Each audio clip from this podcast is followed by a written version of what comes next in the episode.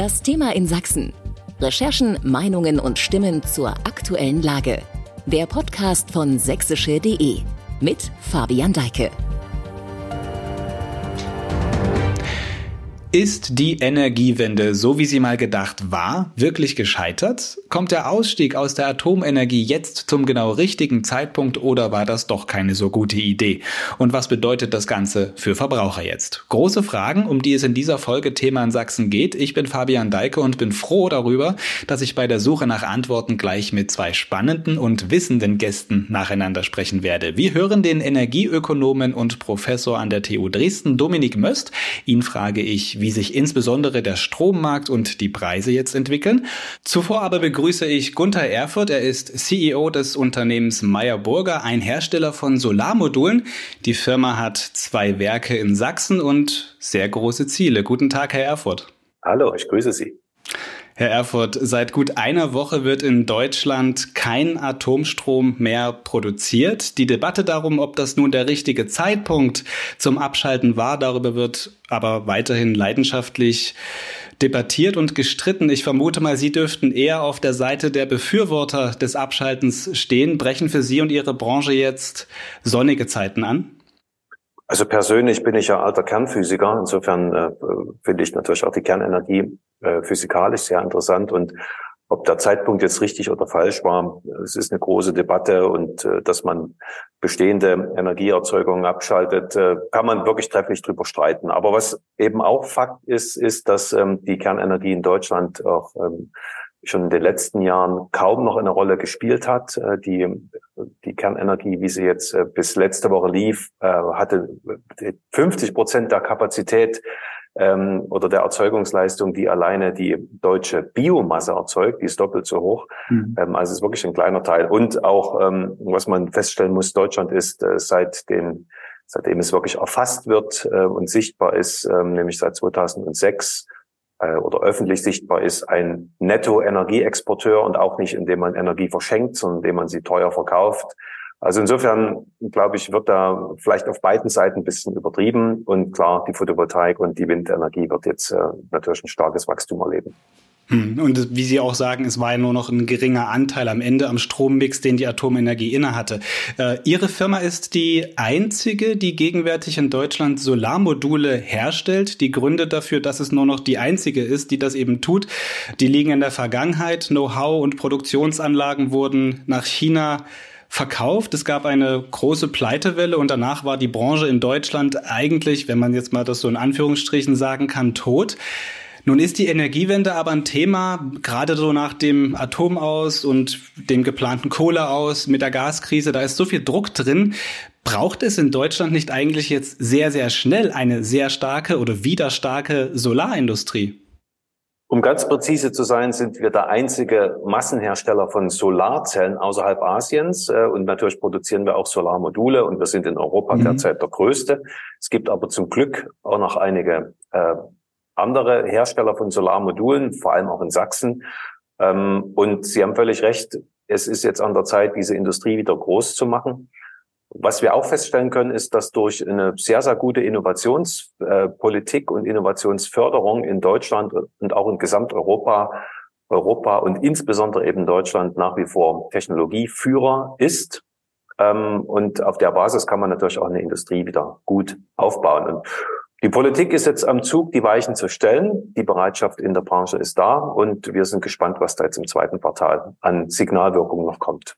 Mhm, die Politik ist am Zug. Sie durch die Blume kritisieren auch ganz gerne mal die Politik. Zum Beispiel Anfang dieser Woche hatte ich einen Tweet von Ihnen gesehen. Da wünschten Sie sich die gleiche Leidenschaft für ähm, erneuerbare Energien, wie Sie, ähm, also das schon seit 30 Jahren wünschten Sie sich das, wie aktuell eben für Atom und Gas äh, gezeigt wird. Diesen Tweet, den kann ich gerne dann auch in der Beschreibung dieses Podcasts mal verlinken. Aber dieser Tweet trifft es eigentlich so ein, ja, so ein bisschen auf den Kopf. Ist es so eine Art äh, Fingerzeig auch in Richtung äh, aktueller, aber auch früherer Bundesregierungen, vielleicht auch an die sächsische Regierung in diese Richtung, dass man eben sich jetzt wirklich intensiv um die Förderung kümmern müsste?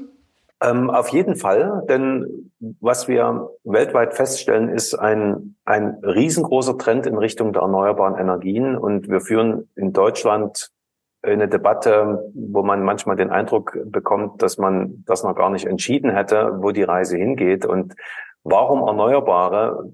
Man hört natürlich oft Klimaschutzargumente, aber in der realen Wirtschaft ist es einfach deswegen so angesagt und äh, die Ausbauplanungen so groß, weil es mit Abstand die günstigsten Elektroenergieerzeugungsformen sind und auch bleiben werden. Ähm, und eine Kernenergie ist eben am genau anderen Ende als die teuerste und Gas und Kohle irgendwo dazwischen. Und diese Logik haben vor allem die Chinesen erkannt, und zwar schon vor äh, Größenordnung 15 Jahren und haben danach einen Plan aufgestellt, der war auch öffentlich nachzulesen, nannte sich Made in China 2025, wo man sich ähm, nichts Geringeres als äh, das Ziel gestellt hat, äh, diese Industrie de facto äh, zu besitzen und mhm. zu kontrollieren und zu steuern, weil Energiepolitik natürlich immer auch Machtpolitik ist, wie wir äh, wissen.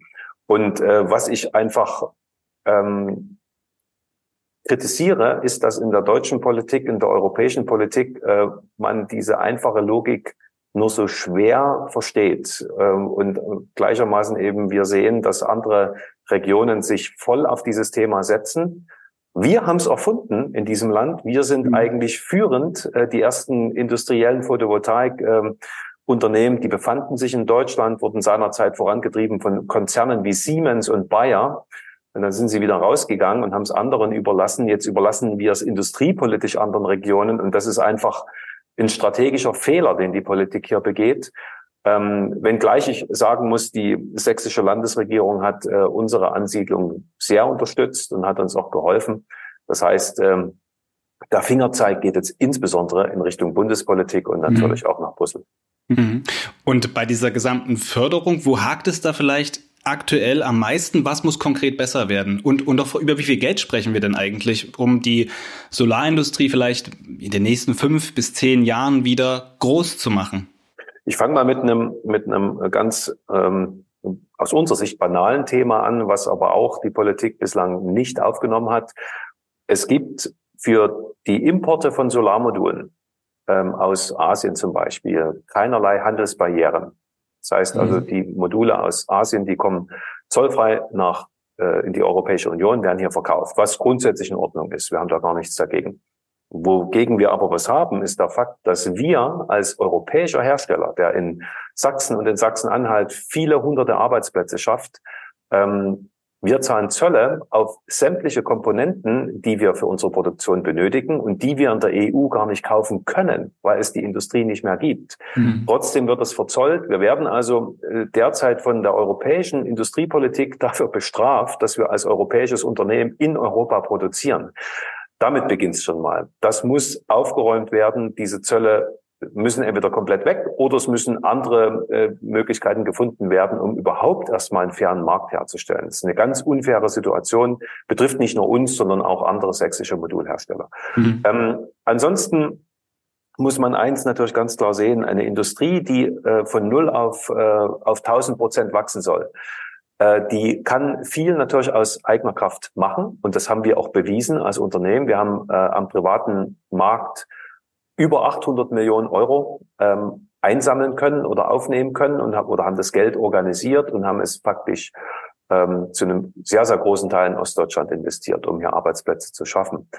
Ähm, die Märkte sind da, die funktionieren. Jetzt geht es einfach darum, diese Industrieansiedlung noch mehr zu beschleunigen. Und dafür braucht es staatliche Unterstützung, mindestens dahingehend, dass man ähm, Zugang zu Kapital erhält, ähm, dass eben Weichen gestellt werden, industriepolitisch, die auch Unterschiede in den Weltregionen ausgleichen. Denn mhm. wir haben nicht notwendigerweise ein Problem damit, dass wir nicht in Europa Kosten ähm, effizient oder wettbewerbsfähig produzieren können, sondern dass eben China seit, seit Ewigkeiten seine Industrie so stark subventioniert, äh, dass eben anderswo nichts entsteht. Und dafür braucht es jetzt geschickte Instrumente im Bereich CapEx-Förderung, im Bereich äh, auch in der OPEX-Förderung. Und die Begriffe müssen Sie, glaube ich, erklären. Ähm, also CapEx sind ähm, Investitionsmittel. Ähm, das heißt, dass man Möglichkeit hat, schnell zu investieren. Äh, da gibt es verschiedene Konzepte, wie man das machen kann. Äh, das äh, muss man auch nicht neu erfinden, sondern andere Regionen tun es ja schon. Ähm, operative Unterstützung kann zum Beispiel so aussehen, dass äh, die Teile der Wertschöpfungskette, die sehr energieintensiv äh, sind, dass die, wie es auch in China läuft und wie es auch in den USA läuft, einen, einen Industriestromtarif angeboten bekommen. Und die Idee, die in Deutschland dazu geboren äh, wurde, die, die unterstützen wir sehr, nämlich wenn Sie sich verpflichten als Unternehmen, selbst äh, ihre Energie zu beschaffen über sogenannte PPAs, Power Purchase Agreements, aus ähm, erneuerbaren Energiequellen, dann wissen wir ähm, eben aus den Kostenrechnungen, dass diese sehr, sehr günstig sind. Mhm. Also die können, die können in Deutschland gibt es Projekte, die laufen mit äh, etwas über drei Cent pro Kilowattstunde Erzeugungskosten. Wenn sich also Unternehmen verpflichten, genau auf solche Methoden ihre Energieversorgung umzustellen, dann kriegen sie für eine begrenzte Periode einen Industriestromtarif. Und im Gespräch sind äh, vier beziehungsweise fünf Cent pro Kilowattstunde.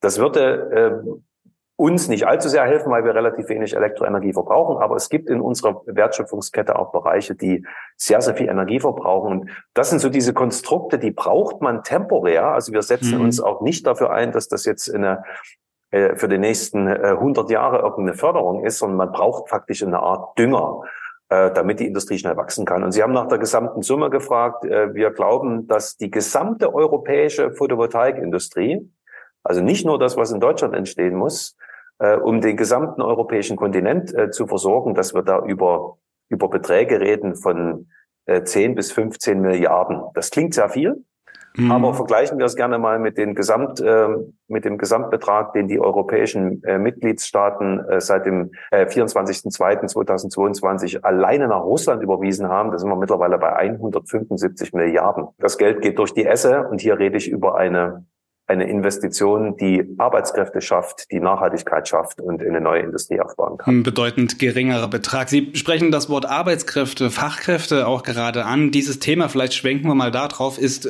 auch diese Woche ähm, ein sehr aktuelles Thema gewesen in Sachsen. Da hat äh, die Politik einen Pakt zur Gewinnung internationaler Fachkräfte unterzeichnet, gemeinsam mit Wirtschaft und Gewerkschaften. Nun ist Ihr Unternehmen, die Solarbranche insgesamt, im Aufwind. Das bedeutet, man braucht sicherlich auch mehr Personal, auch wenn die Solarindustrie, die Fertigung vielleicht jetzt nicht so personalintensiv ist wie vielleicht andere Bereiche. Ähm, Sie verplanen auch eine Vergrößerung des Solar Valleys in Sachsen-Anhalt. Sie haben zwei Werke in Sachsen, sprach ich schon an. Wie schwer oder leicht fällt Ihnen, Personal zu finden? Das ist ja momentan alles andere als leicht. Das ist richtig. Das ist ein ein, das kann ein Wachstumshemmnis sein, das ist völlig korrekt. Ähm, wir sind an den Standorten äh, Solar Valley und äh, Freiberg natürlich auch ähm, gar nicht so herangegangen, dass dort irgendjemand auf uns wartet. Die Menschen sind in der Regel in Lohn und Brot und es gibt äh, Vollbeschäftigung. Es ist uns trotzdem gelungen, für die Ansiedlung Größenordnung drei Viertel der Mannschaft aus der alten Solarindustrie wieder zu rekrutieren. Äh, da gibt's natürlich sehr traurige Erinnerungen, als es alles kaputt ging, aber insgesamt hat die Branche, glauben wir, schon einen hohen Anziehungswert. Ähm, das ist das eine. Äh, das andere ist, dass wir auch als Unternehmen natürlich versuchen, das heißt der Arbeitsmarkt, äh, das heißt, man muss sich auch, wie wenn man Produkte verkaufen will, natürlich entsprechend positionieren. Und wir machen das sehr erfolgreich. Wir haben äh, zum Beispiel ein Schichtsystem eingeführt. Wir arbeiten ja voll kontinuierlich. Bei uns stehen nie die Bänder still, auch nicht an Weihnachten und Ostern und Silvester, 365 äh, Tage im Jahr, 24 Stunden. Wir haben ein Fünf-Schicht-Modell eingeführt in Sachsen und Sachsen-Anhalt. Das heißt, die Mitarbeiterinnen und Mitarbeiter arbeiten zwei Tage Frühschicht, zwei Tage spät, zwei Tage Nacht und haben vier Tage frei. Mhm. Und die können Ihnen auch schon heute sagen, wann Sie 2028 äh, arbeiten müssen, ob an Ostern, äh, Pfingsten oder Silvester. Ähm, das ist also sehr gut planbar. Es ist gut kompatibel auch mit mit ähm, mit Familien ähm, und das zieht Leute an. Das merken wir. Und ansonsten versuchen wir auch sonst ähm, ein Unternehmen zu sein, was äh, mit Wertschätzung für jeden Mitarbeiter arbeitet. Und ähm, ja, bislang sind wir erfolgreich. Und technisch tun wir sehr viel dafür, dass auch die äh, die Anforderung oder der Bedarf äh, für neue Mitarbeiter, wenn wir weiter wachsen können, spezifisch betrachtet immer weiter runtergeht durch mhm. eben noch stärkere Automatisierung ähm, und glaube ich, das sind alles so die, die Zutaten, mit denen das Ganze ganz gut vorangeht. Und letzte Sache noch ganz wichtig, wir bilden aus. Wir mhm. bilden selbst aus an allen Standorten. Und wir machen nicht nur das im Facharbeiterbereich, sondern wir haben auch Kooperationen mit äh, den äh, Universitäten und Hochschulen und Fraunhofer Instituten und kümmern uns auch um akademischen Nachwuchs. Sie in einem Nebensatz Ihrer Antwort sprachen Sie gerade an, Sie haben eine große Anziehungskraft in der Region. Das liegt auch daher noch, dass eben Solar World in Freiberg eine Geschichte hat, dass das schon mal alles existierte. Ähm, nun ist es aber so, dass insbesondere das Thema erneuerbare Energien, wenn man sich jetzt den Osten anschaut, wenn wir schauen noch Umfragen an, beispielsweise bei uns bei sächsische.de, oftmals so mit Vorbehalten gegenüber dieser Energieform oder erneuerbarer Energien eben äh, bestehen. Was glauben Sie, woher das rührt? Sind das irgendwelche Ängste, die man abbauen kann? Sie sind Physiker, kennen die Gesetze der Natur. Wie kann man Menschen denn davon überzeugen, dass das vielleicht der Weg in die Zukunft ist? Also zum Beispiel über diesen Podcast, hoffe ich zumindest. ähm, also es ist völlig richtig. Es, es gibt unheimlich viele ähm, Vorbehalte gegen die Erneuerbaren in Summe. Davon sind sicher auch Argumente ähm, sehr, sehr ernst zu nehmen. Einige Zweifler sagen ja beispielsweise zur Solarindustrie, dass diese Region, ähm, in der jetzt Deutschland sich befindet, eben ähm, aufgrund der Sonnendauer und der Intensität nicht ausreichend wäre, um ähm, im Prinzip diese Energieform zu einer tragenden zu machen. Ja, also das ist tatsächlich physikalischer Unsinn. Mhm. Äh, wenn, wenn, fangen wir vielleicht mal mit dem, wirklich mit dem großen Bild an. Also in 2021 ähm, hatte Deutschland einen Elektroenergieverbrauch, äh, wenn man den äh, nicht Elektroenergie, sondern Primärenergieverbrauch, also die gesamte Energie, die wir mhm. verbrauchen, inklusive der Elektroenergie, wenn wir den, wenn wir den rein über Solarindustrie, äh, Solaranlagen decken äh, wollten, was eine sehr hypothetische Annahme ist, weil wir das gar nicht machen müssen. Aber wenn das die Aufgabe wäre, dann bräuchten wir fünf Prozent der Landesfläche Deutschlands, um diese Energie einzusammeln. Fünf Prozent. Das ist mhm. also ein Quadrat von irgendwas 130 mal 130 Kilometern. Das ist Müsste also, man ausrechnen, welcher Fläche das entspricht? Das, das ist so mhm. doppelt, doppelt so groß oder anderthalb mal so groß wie die Fläche der Stadt Berlin. Mhm. Das geht. Alleine mhm. deutsche ähm, Gebäude, Fassaden, Dächer, haben Potenzial für ein Terawatt. Die Bundesregierung hat sich bis 2030 215 Mega, äh, Gigawatt vorgenommen, also ein bisschen mehr als ein Fünftel. Das ist physikalisch alles möglich. Was auch in der, in der Öffentlichkeit leider sehr unbekannt ist, ist, dass äh, das ganze Prinzip der, der Energieversorgung ähm, und der Grundlast insofern falsch gedacht ist, als dass wir ja schon alleine durch die Tag-Nacht-Zyklen massive Unterschiede haben in den Elektroenergiebedarfen. Es gibt oftmals den Eindruck, dass das immer gleich ist. Das ist aber völlig falsch. Also wir haben teilweise 40 Prozent Unterschied zwischen Tag und Nacht. Und unser Land hat immer, und jedes Industrieland auf dieser Erde, immer mittags, Größenordnung 13 Uhr, den höchsten Elektroenergiebedarf mit Abstand. Es ist wirklich ein großer Peak drin. Und wenn Sie sich angucken, wie diese Lastkurven aussehen, ist alles öffentlich verfügbar. Also gibt es Websites, ähm, mhm. zum Beispiel eine kann man nennen, wird von Fraunhofer betrieben, heißt energy-charts.info. Kann man das alles nachgucken. Im 15-Minuten-Takt wird das aktualisiert. Dann sieht man, dass an einem Sonnentag äh, die Lastkurve und die Erzeugungskurve de facto die gleiche Form haben. Oder mit meinen etwas ähm, einfacheren Worten, wir leben mit der Sonne. Wir mhm. leben tatsächlich mit der Sonne. Je mehr die, je mehr die scheint, umso höher sind auch Energiebedarfe, weil wir kühlen müssen, Industrieanlagen. Das kann man perfekt mit Solarenergie äh, äh, machen, weil eine Korrelation besteht. Ähm, der andere Punkt, der oftmals übersehen wird, ist, wenn Sie sich die Erzeugungsleistungen angucken, heute schon der erneuerbaren Energien, dann werden Sie auf Monatsbasis feststellen, dass die relativ konstant sind. Die sind also im Moment gerade um die 50 Prozent der Elektroenergieerzeugung, auch im Januar und auch im August. Denn im Winter bläst der Wind und die Sonne ist wenig da und im Sommer ist es genau andersrum. Die sind also eine ergänzende Wirkung sozusagen. Zweifel. Ne? Die sind komplementär. Mhm. Die sind tatsächlich äh, gut komplementär. Und das wird oftmals ausgeblendet, weil wir, wir, wir neigen einfach dazu, immer so in, in Extrem zu denken. Also nur Solarenergie alleine wird nicht gehen. Nur mhm. Windenergie alleine wird nicht gehen. Äh, und ja, es braucht. Deshalb heißt es ja auch der, der Mix an erneuerbaren Energien, der Strommix. Äh, beim Überzeugen kann natürlich neben vielleicht äh, reinen naturwissenschaftlichen Argumenten auch ein wirtschaftliches Argument helfen, weil wir vorhin über die Dominanz China sprachen. Hätte Sachsen beziehungsweise der Osten Deutschlands denn das Potenzial, wieder international Vorreiter bei der Fertigung von Solaranlagen zu werden? Also auch damit vielleicht direkt mit China in Konkurrenz zu treten? Absolut. Und äh, ich glaube, es geht es gar nicht unbedingt nur darum, dass man mit China in Konkurrenz tritt, sondern dass man eben äh, hochqualitative Produkte hier herstellt, wo sie auch gebraucht werden, Wertschöpfung äh, organisiert, ähm, Arbeitsplätze schafft und einfach auch äh, darüber wieder äh, der Gesellschaft hilft, äh, sich zu entwickeln.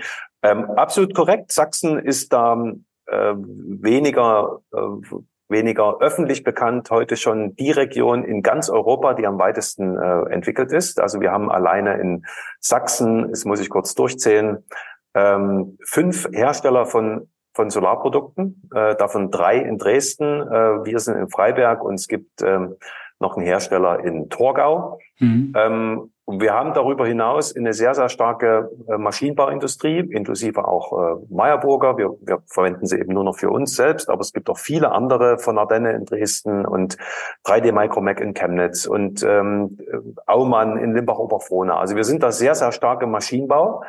Und nicht zu vergessen, in Nünchritz an der Elbe, äh, da so ein bisschen nordöstlich von Riesa auf der anderen Flussseite ist äh, ein großes Werk von Wacker Chemie. Dort äh, wird äh, Polysilizium für Photovoltaik hergestellt. Äh, wirklich ein sehr großes Werk.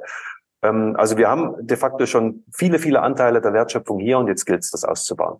Weil Sie gerade schon ansprachen, Silizium, Rohstoffe ist ein äh, wichtiges Thema. Überraschung, der Rohstoffmarkt für Solar Zellenherstellung ist auch chinesisch geprägt. Um Rohstoffe für die Herstellung von Solarmodulen oder Solarzellen zu finden, schaut man sich ja dann sicherlich auch, um sich vielleicht von dieser chinesischen Abhängigkeit dann irgendwie loszulösen, hier vor Ort um. Wie sind Sie da unterwegs und aktiv? Und ist es möglich, auch so sehr kurze äh, Rohstoffwege zu schaffen, damit diese Produktion am Ende auch günstig wird? Da kann ich wirklich Entspannung geben äh, oder Entspannung äh, vermelden ähm, oder ent, entwarnen. Ähm, es gibt in der Photovoltaik, anders als das äh, in anderen Bereichen der erneuerbaren Energien ist, keine wirklichen Abhängigkeiten der Gestalt, dass es bestimmte Materialien nur in China gibt oder mhm. bestimmte Rohstoffe. Das ist in der Tat nicht so. Ich habe über das ähm, Silizium schon gesprochen. Äh, das Silizium, das zum Beispiel eben Wacker produziert in Sachsen, das wird äh, raffiniert, wenn man so will, aus einem Rohmaterial, das nennt sich metallurgisches Silizium. Metallurgisches Silizium wird in Millionen Tonnen weltweit hergestellt als ein wichtiger Zuschlagstoff, steckt schon im Namen, metallurgisch äh, für die Stahlindustrie. Also Siliziumstähle ist ein Standardprodukt. Und eine ganz, ganz kleine Menge davon landet eben in, ähm, in der Photovoltaik äh, und der Halbleiterindustrie. Und das ist dann die Domäne eben zum Beispiel von Wacker. Äh, das metallurgische Silizium wird aus Quarzit hergestellt, also aus Quarz. Ähm, und das Quarzmineral ist also das, ähm, das häufigste Silikatmineral in der, in der Erdkruste. Das ist überall. Können Sie in Sachsen über jeden Feldweg stolpern, da finden Sie Quarzit. Äh, das wird auch in Sachsen, äh, in, in Deutschland ähm, abgebaut, in Tagebau und das gibt es weltweit. Also ja, China produziert sehr viel davon, aber das ist kein Problem, das auch anderswo zu tun. Also ist die Aufgabe, das kostenseitig gut günstig zu machen, was Sie eben eingangs dieses Gesprächs schon mal sagten? Es ist jetzt eine, eine Fragestellung der Skalierung. Ähm, Im Siliziumbereich hat es viel mit Energiekosten zu tun. Da haben wir schon drüber gesprochen. Also so ein Industriestromtarif, wie ihn auch China macht, wie ihn die USA macht, wie ihn Frankreich zum Beispiel auch macht. Das ist etwas, was Deutschland sehr, sehr helfen kann, äh, gerade auch in der Debatte, die, die Schwerindustrie hier zu halten. Das geht. Ähm, und eben über diesen, über diesen, über diese Idee mit äh, grünen ähm, Energieversorgungen, die man direkt anzapft, äh, mhm. äh, kommt man da auch langfristig hin, ohne irgendeine Förderung. Und ja, alle anderen äh, Materialien, die wir so verwenden, die sind, ähm, die sind verfügbar. Wenn sie irgendwie selten sind, gibt es Ideen unter den Ingenieuren, wie man auch äh, diese substituiert. Also da mache ich mir in der Photovoltaik wirklich keine Sorgen. Das klingt schon mal sehr optimistisch. Ich würde auch gern zum Schluss noch einen kleinen Vorausblick wagen wollen. Vielleicht stellen Sie sich mal vor, wir führen dieses Gespräch exakt in zehn Jahren nochmal. Wird die Energiewende dann eher hinter uns liegen? Sind wir dann noch mittendrin oder haben wir es nicht geschafft? Begründen Sie Ihre Antwort. Sehr gute Frage und meine Antwort, Antwort darauf lautet, wir werden in zehn Jahren zurückblicken ähm, und werden uns alle äh, anschauen und sagen, das war ja einfach. Das wird passieren. Denn die Energieerzeugung selbst ist gelöst. Die heißt Wind und Solar.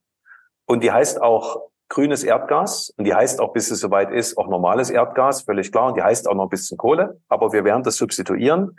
Wir werden schon alleine über die Elektromobilität und das, was sich auch im Speicherbereich tut, kostenseitig natürlich sehr viele mobile Speicher haben. Es gibt mittlerweile Lösungen, die sind kurz vor der Industrialisierung für Großspeichersysteme, sogenannte Redox-Flow-Batterien.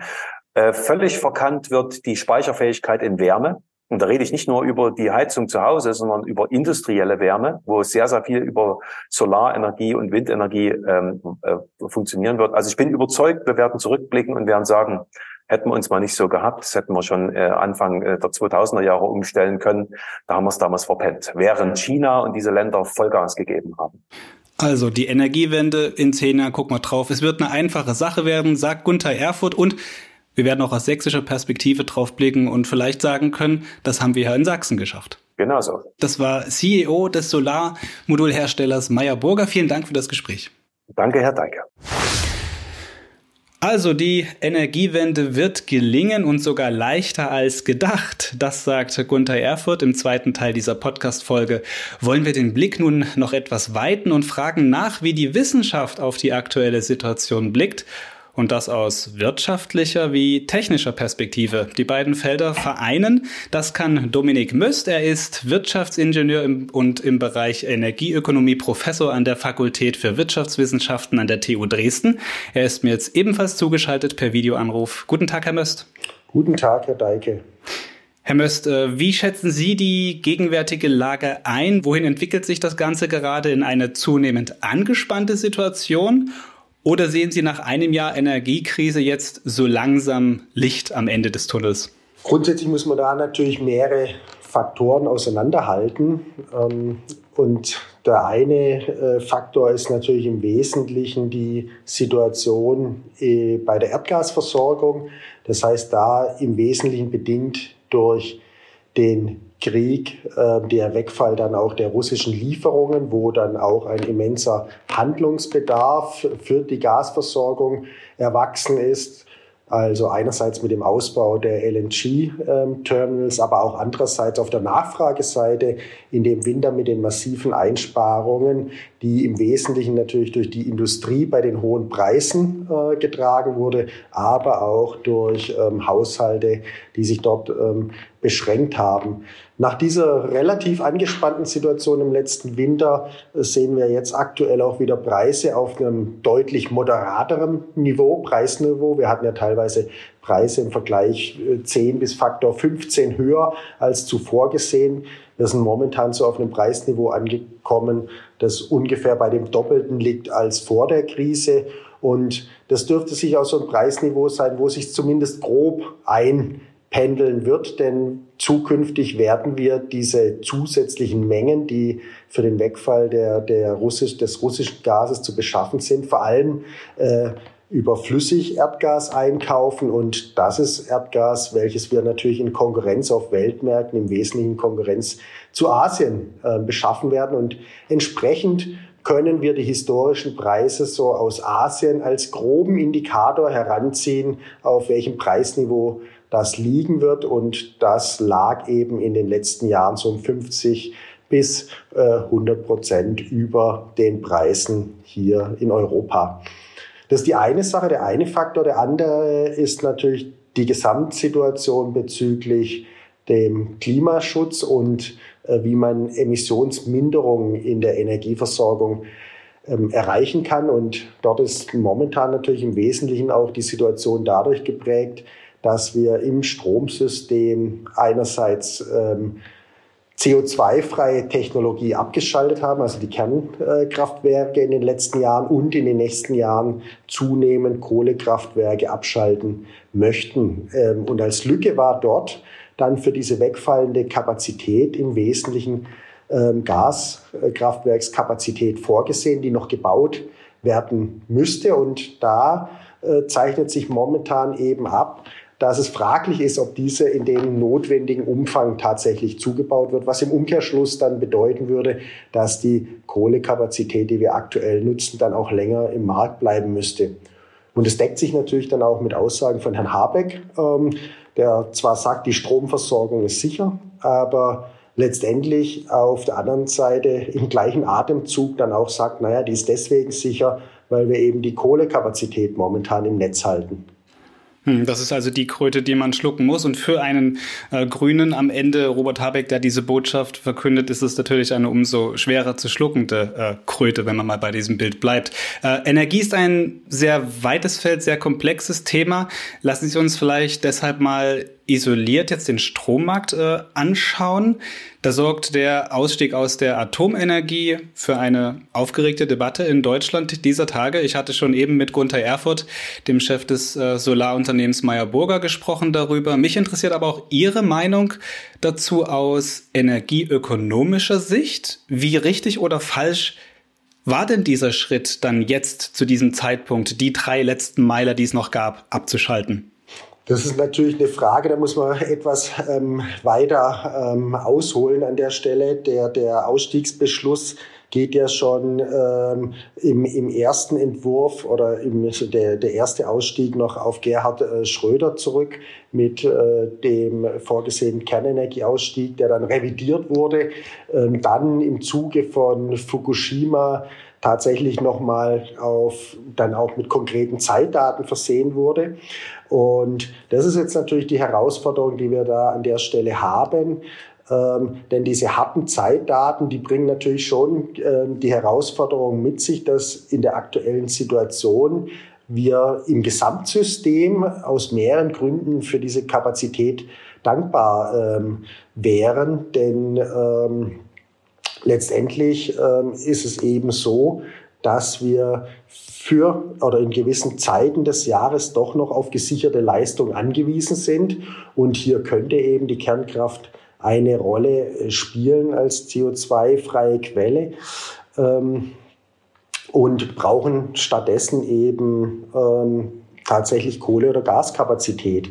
Und da die Gaskapazität in dem Umfang, wie es benötigt wird, momentan nicht zur Verfügung steht, ist es dann, sind es dann im Wesentlichen aktuell Kohlekraftwerke, die in der Größenordnung dann auch von ungefähr 10 Gigawatt Leistung im letzten Jahr aus der Kraftwerksreserve, also schon abgeschaltet, zurück in den Markt geholt wurden. Hm, das Wiedereinschalten von Atomkraftwerken haben wir auch diese Woche in dieser ganzen Debatte gelernt, wird nicht so einfach sein wie das Wiedereinschalten von Kohlekraftwerken.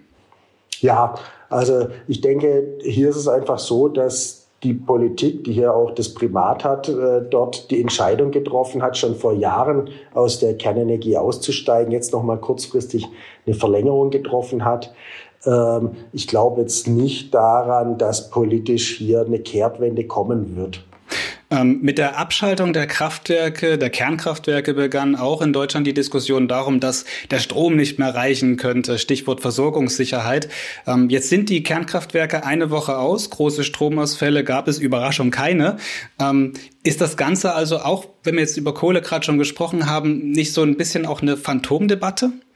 Also grundsätzlich muss man da natürlich sagen, dass ähm, Versorgungssicherheit ein extrem hohes Gut ist, was, äh, wo wir auch bereit sind, viel ähm, Geld letztendlich ähm, in die Hand zu nehmen.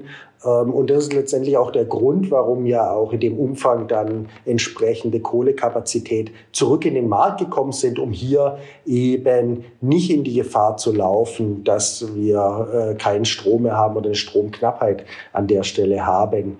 Von dem her ähm, gehe ich perspektivisch auch davon aus, dass das weiterhin so bleiben wird. Man muss natürlich aber auch sagen, wenn man sich gewisse Indikatoren im Stromnetz anschaut, dass ähm, die Situation an verschiedenen Stellen doch angespannter geworden ist. Also wenn man sich beispielsweise die Engpass-Managementkosten der letzten Jahre anschaut, dann sind die deutlich ähm, angestiegen. Das hat natürlich verschiedene Ursachen ähm, und zeigt natürlich auch verschiedenen Handlungsbedarf an. Unter anderem, dass auch im Zusammenhang mit dem Ausbau erneuerbarer Energien weiterhin äh, der Netzausbau auch mit höchste Priorität haben muss. Also da spielen einfach ähm, mehrere Faktoren mit rein, aber letztendlich zeigt es eben, wie angespannt momentan die Gesamtsituation ist. Nichtsdestotrotz ist es so, dass ähm, im Gesamtsystem die Versorgungssicherheit ähm, gewährleistet ist und wir ja da auch in den europäischen Strommarkt, also in ein zusammenhängendes äh, Stromnetz eingebunden sind. Weil Sie gerade gesamteuropäisches Stromnetz dieses Stichwort geben. Vielleicht ist das eine gute Stelle, das mal zu erklären, wie das funktioniert und welche Rolle dabei Deutschland innehat. Also sind wir jetzt Deutschland eher der Importeur von Strom, was natürlich dann die Abschaltung von Kernkraftwerken schwieriger machen würde oder die Entscheidung, dass das gut oder richtig war, schwieriger macht? Oder sind wir eher Exporteur von Strom? Also grundsätzlich ähm, kann man da sagen, dass ähm, Deutschland in den letzten Jahren tatsächlich Exporteur ähm, von Strom war, also jeweils einen Stromüberschuss hatte von in der Größenordnung von fünf bis zehn Prozent ähm, der Gesamtstromnachfrage. Ähm, es ist aber nicht so, dass das heißt, dass wir in allen Stunden des Jahres diese Überschüsse haben, sondern ähm, das sozusagen ein Nettoüberschuss ist. Das heißt, insgesamt haben wir im Jahr 2022 einen Überschuss von ungefähr 30 Terawattstunden gehabt bei einer äh, Gesamtstromnachfrage äh, übers Jahr von 550 Terawattstunden, nur um das so mal einzuordnen.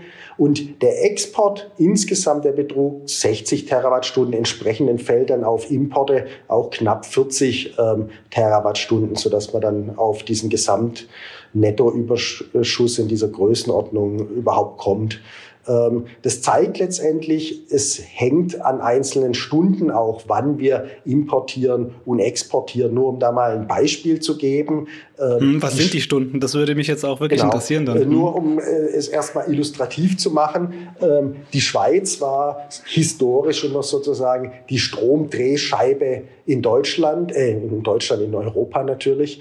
Ähm, äh, aus zwei Gründen. Einerseits, weil Italien seit Jahrzehnten starken Stromimportbedarf hat. Das heißt, viele Flüsse gingen einfach über die Schweiz aus Frankreich und Deutschland äh, nach Italien, aber natürlich auch Stromdrehscheibe deswegen, weil die Schweiz mit den vielen Pumpspeicherkraftwerken in der Regel in der Nacht importiert haben und am Tag eben exportiert haben. Das heißt, diese Veredelung des Stroms von äh, Grundlaststrom auf Spitzenlaststrom vorgenommen haben. In Deutschland, ähm, da gibt es auch Arbeiten von uns, ähm, wissenschaftliche Artikel, ähm, die zeigen, dass wir häufig in Stunden natürlich von hohem ähm, erneuerbaren Angebot Stromexporteur sind. Das heißt, in Zeiten von hoher Photovoltaik- und Windenergieeinspeisung wir zu günstigen Preisen letztendlich exportieren und in Zeiten, wo dann weniger äh, erneuerbaren Dargebot verfügbar ist und hohe Lasten auftreten, tendenziell ähm, importieren, Strom dann eben aus dem Ausland beziehen. Das heißt, diese Speicherfunktion, die wir für äh, die erneuerbare Integration benötigen, wird eben im Wesentlichen durch die Stromnetze und den Import und Export von Energie äh, bereitgestellt. Also liegt dort wahrscheinlich irgendwo der Schlüssel, damit das ganze Thema auch dann aufgeht und funktioniert. Kommen auf jeden Fall noch im Verlauf dieses Gesprächs zu. Ähm, vielleicht, Sie sagten, da, vielleicht als Ergänzung da, also grundsätzlich mhm. muss man natürlich schon sagen, dass die Stromnetze äh, für das Gesamtsystem und insbesondere auch zur Integration der erneuerbaren Energie eine ganz zentrale Rolle spielen. Und das betrifft sowohl die Netze innerhalb Deutschlands und den Netzausbau dort als auch ähm, länderübergreifend. Ähm. Dann bleiben wir vielleicht bei den Netzen dann doch an dieser Stelle. Ähm, Sie sagen gerade auch, die Netze, um das länderübergreifend zu machen, sind essentiell auch für das Gelingen der Energiewende, für den richtigen Aufbau der erneuerbaren Energien. Bei erneuerbaren Energien sprechen wir aber eigentlich weniger von diesen zentralen Großkraftwerken. Da wird viel von, ist ja viel dezentraler. Die, ähm, der Aufbau von Windrädern erfolgt dezentral, auch der Aufbau von Solaranlagen kann dezentral funktionieren. Und das wird ja auch immer so als die größte Herausforderung mit beschrieben, dass man diese dezentralen Kraftwerke, Kraft, also Stromlieferanten zusammenführt. Wie, wie soll das gelingen? Wie kann das gelingen? Hm.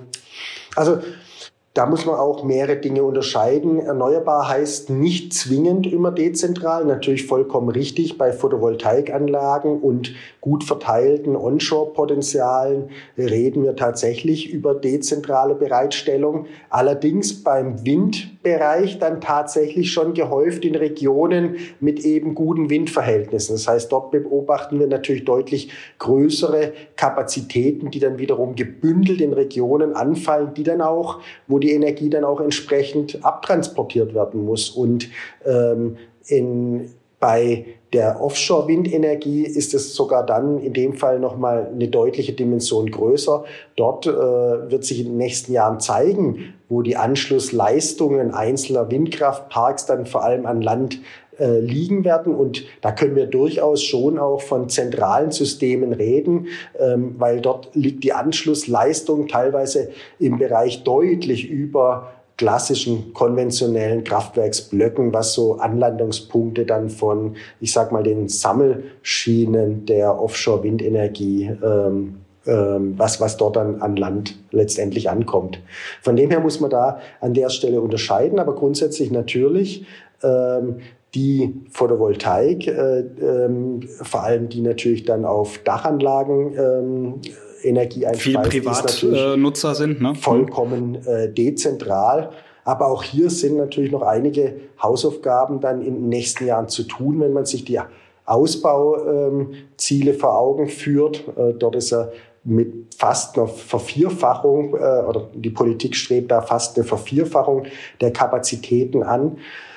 Und ähm, das bedeutet, einerseits müssen natürlich diese Module und diese Anlagen erstmal gebaut werden, aber es bedeutet natürlich auch grundsätzlich auf der anderen Seite, dass die Verteilungsnetze diese Einspeiselasten dann auch erstmal ähm, ähm, aufnehmen können. Das heißt, hier ist in den nächsten Jahren auch davon auszugehen, dass erhebliche Investitionen auch in Verteilungsnetzen notwendig sein werden, die bisher in der gesamten Energiewende noch wenig Beachtung finden, weil der Fokus bisher vor allem eben auf den Übertragungsnetzen lag.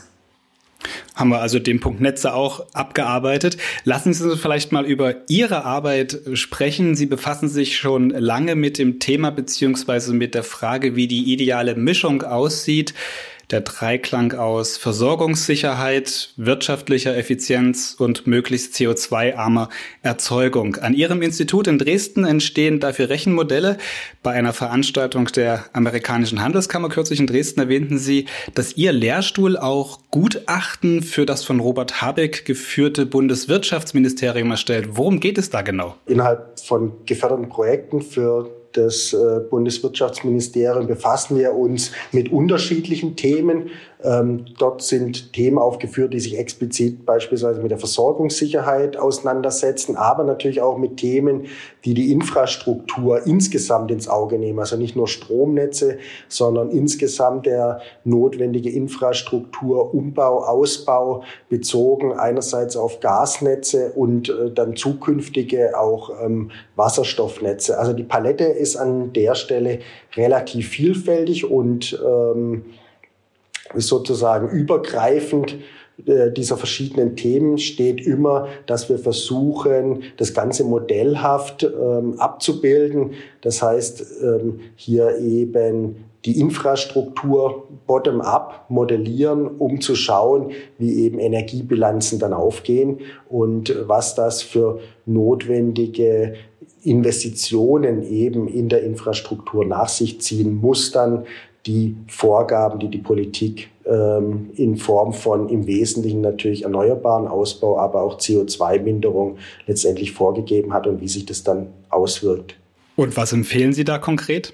Ich denke, jetzt so ganz konkret lässt sich da relativ schwierig das auf den Punkt äh, bringen, aber wir versuchen es. Ähm, ein Aspekt, der natürlich wirklich zentral hm. ist und der schon in den vorherigen Ausführungen durchgeklungen ist, ist sicherlich äh, das Thema Netzausbau, welches eine erhebliche Bedeutung aktuell schon erfährt, aber auch weiterhin erfahren muss. Ja. Und natürlich auch ähm, das Thema äh, gesicherte Leistung insgesamt im Gesamtsystem. Das heißt in Phasen, wo ähm, eben kein ähm, Dargebot erneuerbare Energien vorhanden ist, wo sich dann die Frage stellt, welche Technologien das größtenteils leisten können. Und da sind sicherlich auch Stromspeicher gefragt. Aber aktuell in der gesamten Konstellation und unter Beachtung das, was dessen, was technisch möglich ist, spielen eben doch weiterhin auch noch bis zum Jahr 2030 und auch darüber hinaus klassische konventionelle Kapazitäten doch eine erhebliche Rolle. Hm. Wenn Sie jetzt solche Szenarien errechnen, solche Modellrechnungen machen, die dann auch äh, beispielsweise eben an diese Ministerien da weitergeben, wie exakt, vielleicht mal in die Vergangenheit geblickt, treffen denn Ihre Prognosen da zu? Also ich sag mal sowas wie diese Krise jetzt, den Krieg in der Ukraine, das konnte ja kein Mensch so richtig vorhersehen, dass es so sowas kommen wird. Natürlich. Ähm, es ist grundsätzlich so, dass wir natürlich bei diesen Modellrechnungen immer gewisse Szenarien ähm, unterstellen. Beispielsweise, dass sich Preise in der und der Bandbreite entwickeln, dass sich die Nachfrage in der und der Bandbreite entwickeln wird. Aber es ist auch so beispielsweise, dass ich direkten Bezug auf die ähm, äh, äh, Gaskrise nehmen. Wir haben mit unserem Gasmodell tatsächlich im Vorfeld auch ähm, der Energiekrise Rechnungen durchgeführt, wo wir geschaut haben, was passiert eigentlich, wenn die Gaslieferung aus Russland für drei, sechs, neun oder zwölf Monate oder sogar länger ausfällt. Ähm, und äh, haben da mit diesen Ergebnissen zeigen können, dass das Situationen sind, die ähm, die laut unseren Modellergebnissen damals ähm, nahezu nicht oder nur extrem schwer beherrschbar waren. Und ähm, da stellt sich natürlich dann immer die Frage, wie geht man, wie gewichtet man dann äh, solche Ergebnisse? Wie nimmt die Politik solche Ergebnisse auch, auch wahr? Beziehungsweise was sind die Vorbereitungen, die dann auf solche Ergebnisse überhaupt getroffen mhm. werden können? Gemessen daran, was Sie da jetzt da in diesem Modell schon gesehen hatten, wie bewerten Sie dann das, was jetzt umgesetzt wurde? Wie wurde gehandelt? Wie würden Sie das politische Handeln dann äh, einschätzen in den letzten zwölf Monaten? Also ich glaube, es wurden alle Anstrengungen unternommen, auch aufgrund der Dringlichkeit, die da gegeben waren. Und ähm, tatsächlich ist es so, ähm, wenn ich mir die Situation anschaue, ich denke natürlich eine wichtige Rolle hat im letzten Winter auch die Temperatur gespielt. Ne? Es ist ja immer die Frage, welche Nachfrage nehme ich dann in solchen Wintern an? Ja? Und ähm, in solchen Modellen kombiniert man dann natürlich gerne einen beispielsweise äh, Ausfall der, der Gasversorgung im Zusammenhang mit hohen Lasten und was das bedeutet. Aber so gesehen kann man nur sagen, wir sind da sehr gut durch die Krise gekommen die Maßnahmen, die dort äh, äh, politisch auch angestoßen wurden, die haben doch äh, geholfen, dass die Krise doch einigermaßen gut gemeistert werden konnte, auch wenn wir natürlich doch in, vor allem auf der Industrieseite dann unter diesen extrem hohen Gaspreisen gelitten haben. Der Gaspreis hatten wir eingangs dieses Gesprächs schon festgehalten, hat sich ja jetzt auf einem bestimmten Niveau etwa verdoppelt eingependelt im Vergleich zum Vorkrisenniveau. Ähm, Ihre Szenarien, vielleicht das noch abschließend, ähm, damit lässt sich ein schöner Vergleich herstellen zu einer anderen Krise, die wir davor hatten, eine Pandemie. Da wurde auch sehr viel auf die Wissenschaft gehört, beziehungsweise hat die Wissenschaft da frühzeitig Wege aus dieser Krise aufgezeigt. Mit der Entwicklung von Konzepten bis hin zu Impfstoffen wurden dann auch diese Wege aus der Krise bereitet. Jetzt die Frage an den Wissenschaftler Dominik Möst. Welche Rolle hat die Wissenschaft beim Gelingen der Energiewende und haben Sie den Eindruck, dass die Wissenschaft auch in dieser Krise und in dieser Frage, ich würde bei Energiewende jetzt nicht von Krise sprechen wollen, sondern von einem Vorhaben, einem ähm, gesellschaftlichen, politischen wie wirtschaftlichen, ähm, haben Sie den Eindruck, dass die Politik da auch auf die Wissenschaft hört? Grundsätzlich würde ich sagen, ähm, dass die Politik auf jeden Fall die Empfehlungen aus der Wissenschaft zur Kenntnis nimmt ähm, und es da natürlich auch hier äh, dieses Spannungsfeld eben zwischen verschiedenen Feldern gibt, die wiederum dann äh, versucht werden, politisch ähm, auszutarieren. Und das sind manchmal vielleicht die Ergebnisse nicht ganz die, die man jetzt aus einer rein rationalen wissenschaftlichen Betrachtung so erwarten würde. Aber ich denke, das ist eben die Kompromissfindung in dem politischen Prozess, die dann ähm, zu den jeweiligen politisch dann optimalen Ergebnissen führt. Hm. Jetzt sind wir bei Energiewende und Politik. Wir blicken in diesem Podcast natürlich immer auch insbesondere auf Sachsen. Und da fällt man wenn man sich jetzt die Politik ansieht, oder da sieht man sehr häufig, dass beispielsweise Ministerpräsident Michael Kretschmer zuletzt öfter mit der Formulierung kommt, dass die Energiewende gescheitert sei und neu gedacht werden müsse. Nach dem Abschalten der Atomkraftwerke am vergangenen Wochenende teilte er dann auch auf Twitter zum Beispiel passend eine Audiobotschaft, in die würde ich einfach mal kurz reinhören wollen und Ihnen danach eine Frage stellen. Also das kurz ein Ton von Ministerpräsident Michael Kretschmer. Wir werden nicht als Industrieland bestehen können, wenn Energie nicht preiswert zur Verfügung steht, wenn Energie ein knappes Gut wird. Das ist eine wirklich falsche Entscheidung. Wir wollen den Ausbau der erneuerbaren Energien. Wir wollen den Umbau der Energiewirtschaft. Aber das Ganze muss doch so passieren, dass wir wettbewerbsfähig als Deutschland bleiben, dass die Preise nicht durch die Decke gehen und dass man Ideologie vor das Interesse des Landes stellt. Das ist eine wirklich bittere Entscheidung. Es gab Zeiten, in denen wir über den Atomausstieg gesprochen haben. Da war klar, man braucht zusätzliches Gas aus Russland. Das war vor Jahren auch möglich. Heute haben sich die Situationen verändert und deswegen muss man eine neue Energiewende aufsetzen. Ja, das also Sachsens Ministerpräsident Michael Kretschmer, der sagt, das Abschalten der Kernkraft jetzt sei eine ideologisch geprägte Entscheidung, aber keine pragmatische, wenn ich das mal zusammenfasse. Und am Ende dieses Statements dann auch der Satz, man müsse eine neue Energiewende aufsetzen. Mir persönlich, dem Laien, der sich jetzt nicht jeden Tag mit den Details der Energiewelt beschäftigt, stellt sich die Frage, was will man denn an dem Gedanken, auf Erneuerbare zu setzen, um die Energiewende zu schaffen, denn noch anders machen? Das ist mhm. doch Kern des Ganzen. Ja. Wie verstehen Sie dieses Statement? Also im Wesentlichen verstehe ich sein Statement so, dass ähm, die Energiewende bisher so gedacht wurde, dass wir Erneuerbare ausbauen. Und ich glaube, da ist auch weitestgehend Einigkeit. Die große Herausforderung ist da die Geschwindigkeit des Ausbaus. Und da komme ich zu der Schlussfolgerung, dass die politisch geforderte Geschwindigkeit doch immens hoch ist, wo sich in den nächsten Jahren zeigen wird, ob sich das tatsächlich in dem Tempo realisieren wird. Aber die Richtung ist natürlich absolut die richtige. Ähm, und ich glaube, da ist auch Einigkeit. Das Dilemma, was äh, Herr Kretschmer da anspricht, ist meines mhm. Erachtens jenes, dass wir ähm, in der Energiewende äh, auch äh, jeder, äh, der sich damit auseinandersetzt, gesehen hat, dass eben in gewissen Zeiten doch äh, weiterhin konventionelle Energie benötigt äh, wird ähm, und zumindest in den nächsten Jahren. Mhm. Und dass diese Energie im Wesentlichen äh, basierend äh, oder dort im Wesentlichen Gas genutzt werden sollte, also Erdgas genutzt werden sollte. Mhm. Aber kann man, reicht das aus, um zu sagen, dass die Energiewende gescheitert ist? So wie man sie gedacht hat? Ich würde dem nicht zustimmen. Ich würde tatsächlich sagen, ähm, die Energiewende ist nicht gescheitert. Wir stecken mittendrin und auf dem Weg der letzten 20 Jahre äh, gab es bereits zahlreiche Herausforderungen, die adressiert wurden und es wird auch in den nächsten 20 Jahren zahlreiche weitere Herausforderungen geben und das wird jetzt auch nicht die letzte sein und die gilt es natürlich sukzessive zu adressieren und wenn der Weg eben ist, ähm, stärker auf erneuerbare Energien zu setzen und dort Möglichkeiten aufzuschauen, äh, aufzuzeigen, muss man natürlich schauen, wie man das letztendlich erreichen kann.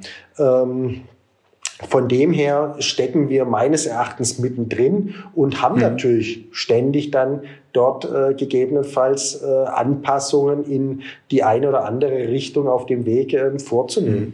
Vielleicht fassen wir mal unser gesamtes Gespräch so ein bisschen zusammen. Noch ein, zwei Fragen.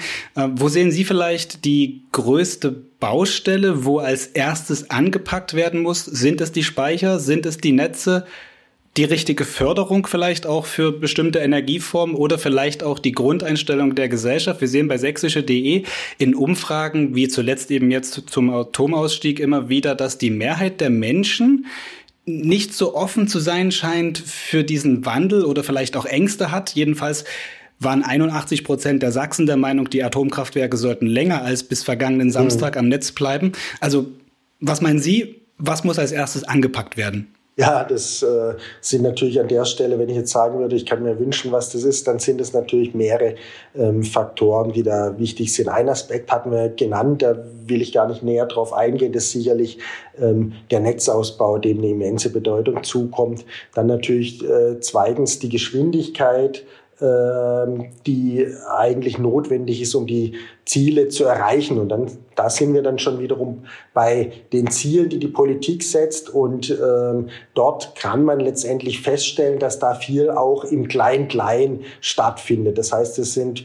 viele Dinge im Detail vorgegeben, die vielleicht auch das Gesamtsystem wiederum überbestimmen. Also überbestimmen in dem Sinn, dass äh, ich an der einen Stelle das machen soll, das andere machen soll und das gar nicht so zusammenpasst und aus Systemsicht das so teilweise nicht funktionieren wird. Das heißt, man sollte sich da teilweise stärker auf die großen Leitplanken konzentrieren und äh, aus ökonomischer Sicht, wenn es im Wesentlichen darum geht, CO2 zu mindern, dann dort vor allem natürlich dem CO2 den entsprechenden Preis zuzuweisen und dann den Rest dem Markt letztendlich zu äh, überlassen. Denn wenn CO2 den entsprechenden Preis hat, findet aus marktlicher Sicht dann die dafür notwendigen Anpassungen statt. Das hm. heißt, es ist so ein bisschen Plädoyer tatsächlich dafür, also wenn es, ähm, wenn es weniger, zu ist, weniger steuern zu wollen. Hm. Genau, also wenn es zu teuer ist, äh, CO2 in die Luft zu bringen, das erzeugt dann den Druck letztlich. Genau. Eine letzte Frage. Ich habe Herrn Erfurt vorhin am Ende des Gesprächs um einen Vorausblick gebeten, beziehungsweise ähm, mich mit ihm in die Zeitmaschine gesetzt. Ähm, ich würde das gerne auch am Ende mit Ihnen machen. Also stellen Sie sich mal vor, dieses Gespräch, was wir jetzt haben, führen wir in exakt zehn Jahren noch einmal. Wird die Energiewende dann hinter uns liegen? Oder sind wir noch mittendrin oder werden wir es nicht geschafft haben? Begründen Sie Ihre Antwort. Also in zehn Jahren wird es sicherlich so sein, dass wir weiterhin in der Energiewende drinstecken, aber natürlich auch noch mal ein deutliches Stück weiter ähm, sein werden als heute. Das heißt, ähm, wir werden sowohl im Stromsektor deutlich mehr Erneuerbare äh, im System haben. Wir werden auf der Wärmeseite deutlich mehr Erneuerbare haben und auch. Entschuldigen Sie, wenn ähm, ich Sie kurz unterbreche. Es gibt ja, Sie sind ja Wissenschaftler, haben Rechenmodelle, Szenarien. Bei wie viel Prozent Erneuerbaren werden wir in zehn Jahren stehen? Das ist eine gute Frage. Also ich sag mal so, ähm, ähm, ich denke, wir werden bei, im Stromsektor in die Größenordnung voraussichtlich von über 70 äh, Prozent kommen, ähm, vielleicht geschätzt 75 Prozent in den anderen, also im Gesamtenergiesystem, das realistisch zu setzen, ist deswegen etwas schwierig, weil in vielen Sektoren bisher relativ wenig passiert ist und da jetzt erst die ersten Anläufe genommen werden, äh, zu versuchen, äh, die Richtung zu korrigieren. Ich denke, da werden wir dann im Gesamtsystem bei einem Anteil, wenn es gut läuft, äh, bei, bei 30 Prozent ähm, im Gesamtsystem liegen. Anteil erneuerbare Energien, äh, vielleicht bei 35 Prozent, aber weit viel mehr ähm, kann ich mir aus heutiger Sicht nur und den Hindernissen, die wir an vielen Stellen haben, nur schwer vorstellen. Jetzt hatte ich Sie unterbrochen. Sie sagten also, wir sind noch dann mittendrin in zehn Jahren in der Energiewende begriffen. Die erneuerbaren Energien werden dann möglicherweise einen Anteil von um die 70, 75 Prozent vielleicht haben. Ich würde sagen, Im wir treffen uns im Stromsystem, genau. Ich würde sagen, wir treffen uns in zehn Jahren einfach wieder, belassen das für heute. Vielleicht sehen wir auch, auch uns auch zwischendurch einmal. Ähm, Dominik Möst, Professor an der TU Dresden, vielen Dank für dieses Gespräch. Vielen Dank, Herr Deike.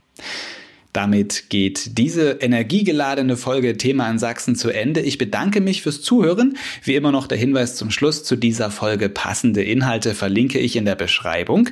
Wie es bei der Energiewende und allen anderen Themen, die irgendwie mit Energie zu tun haben, weitergeht, das erfahren Sie auf sächsische.de. Dort finden Sie unter anderem einen nahezu täglich aktualisierten Nachrichtenblog, der sich ausschließlich mit Energiethemen befasst. Da verpassen Sie garantiert nichts, was Sie zu diesem Bereich wissen sollten. Auch diesen Link stelle ich in die Beschreibung dieser Podcast-Folge.